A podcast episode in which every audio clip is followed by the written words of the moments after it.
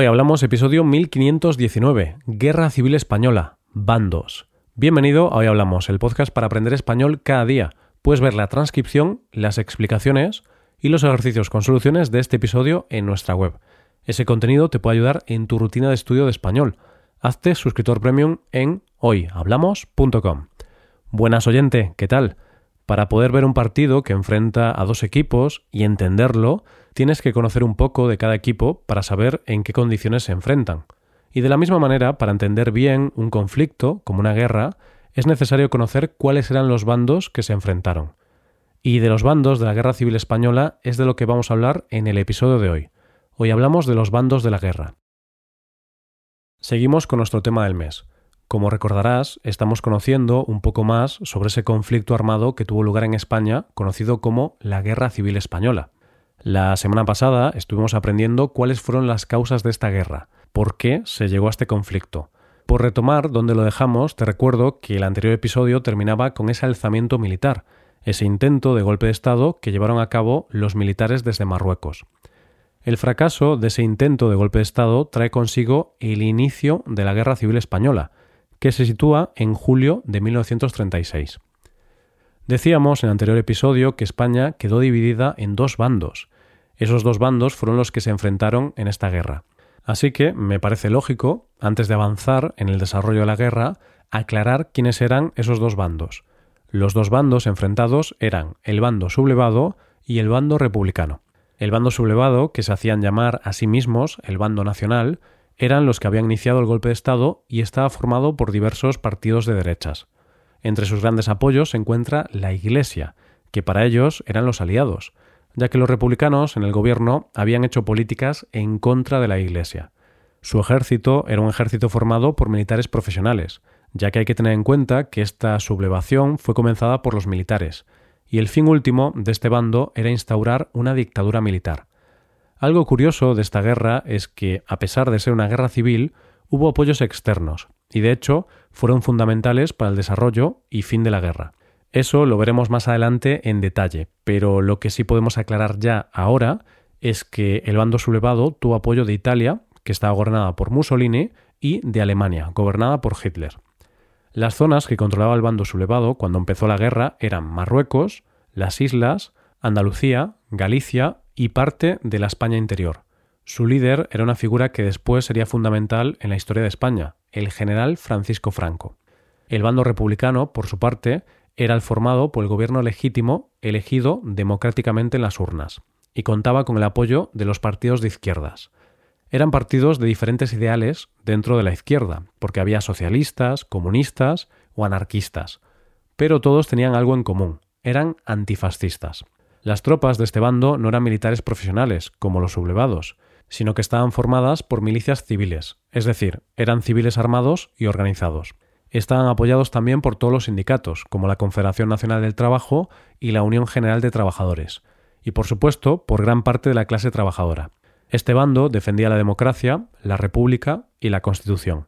Los grandes apoyos de este bando a nivel externo e internacional fueron las grandes potencias comunistas internacionales como la URSS, y tuvo un gran apoyo también por parte de México. Al inicio de la guerra, los republicanos controlaban las grandes urbes y los grandes centros industriales, que era donde estaban los obreros. Por eso, sus zonas dominadas fueron las grandes capitales como Madrid, Barcelona, Valencia, Bilbao, Málaga y Murcia. Este bando estaba liderado por Juan Negrín, que había sido presidente del gobierno en la Segunda República. Para entender mejor cómo respondió o qué hizo el ejército español cuando ocurrió el golpe de Estado, hay que decir que el bando sublevado tuvo mayor apoyo del ejército. Por un lado, es cierto que de los 100 generales que tenía el ejército, la mayor parte de ellos no se sublevaron.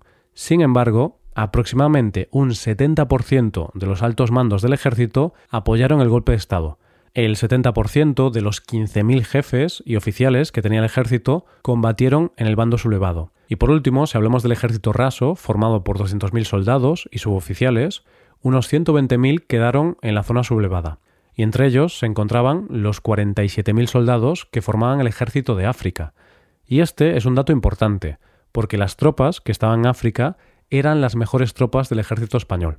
Debido a esto, el bando republicano tenía un ejército menos profesional, y además, como muchos altos militares apoyaron el golpe, los republicanos desconfiaban mucho de los altos mandos del ejército, y eso complicó mucho la tarea de organizar el ejército. Ya tenemos a nuestros dos bandos definidos y situados.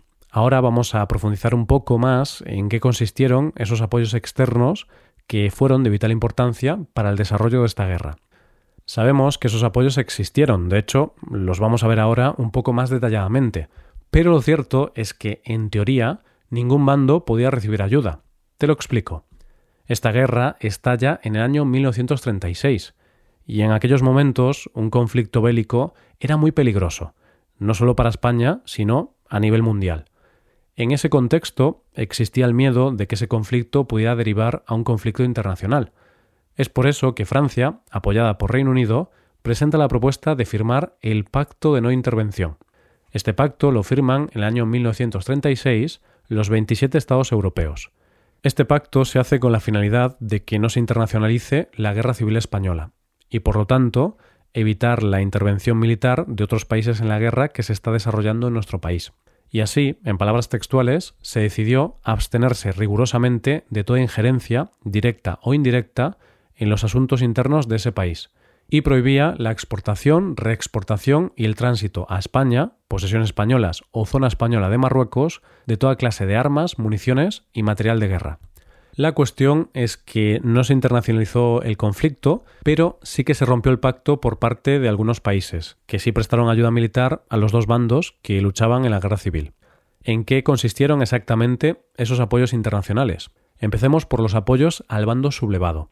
Los dos principales apoyos, como ya adelanté antes, serían de la Italia de Mussolini y la Alemania de Hitler. Alemania proporcionó armamento y hombres al bando sublevado con lo que se conocería como la Legión Cóndor.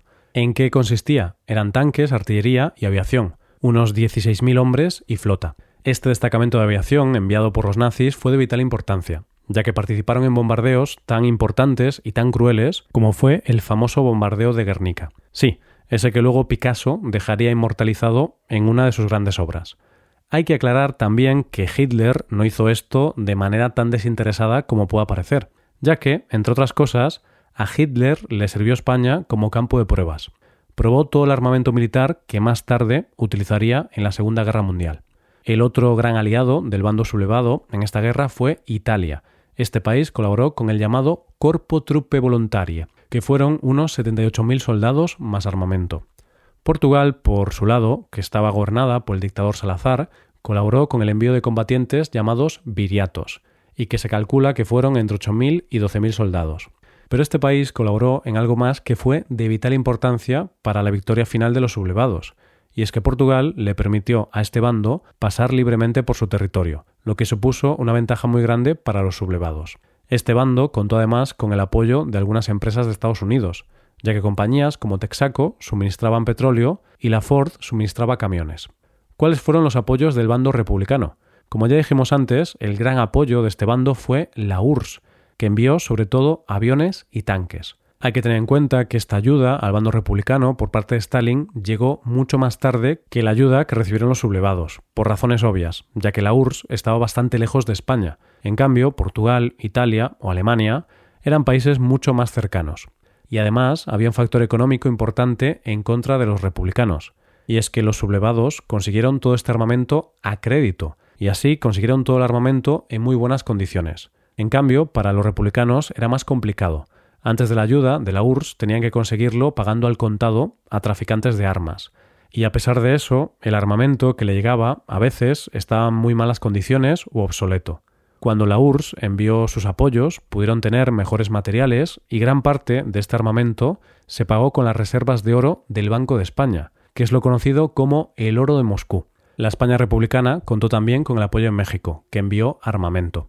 Pero sin duda, el gran apoyo que recibió el bando republicano fue a escala mundial y son las conocidas como brigadas internacionales. ¿Qué eran las brigadas internacionales? Eran milicias de voluntarios extranjeros que combatieron en el bando republicano durante la Guerra Civil Española. Lo interesante de esto es que no eran militares, eran voluntarios, y había desde parados hasta intelectuales. Eran personas que se organizaron con un único fin, luchar contra el fascismo. La importancia de estas brigadas internacionales no fue solo por su participación en la guerra en sí, sino también por el hecho de que eran miembros de partidos comunistas de todo el mundo. Es decir, convirtieron esta lucha en algo universal. Se calcula que entre 35.000 y 59.000 voluntarios formaron parte de las brigadas internacionales. Así que vamos a recapitular, oyente. Ahora sabemos cuáles fueron los antecedentes de esta guerra, los motivos por los que comenzó, y quiénes eran los bandos enfrentados y con qué ayuda contaron. Tenemos toda la información necesaria para conocer en los próximos episodios cómo se desarrolló la guerra y cómo terminó. Seguimos el próximo lunes para ver qué ocurrió. Muchas gracias por escucharnos. Por último, te recuerdo que puedes hacerte suscriptor premium para utilizar los contenidos del podcast en tu rutina de aprendizaje. Hazte suscriptor premium en hoyhablamos.com. Nos vemos mañana con un nuevo episodio sobre algún tema de interés. Muchas gracias por todo. Paso un buen día. Hasta mañana.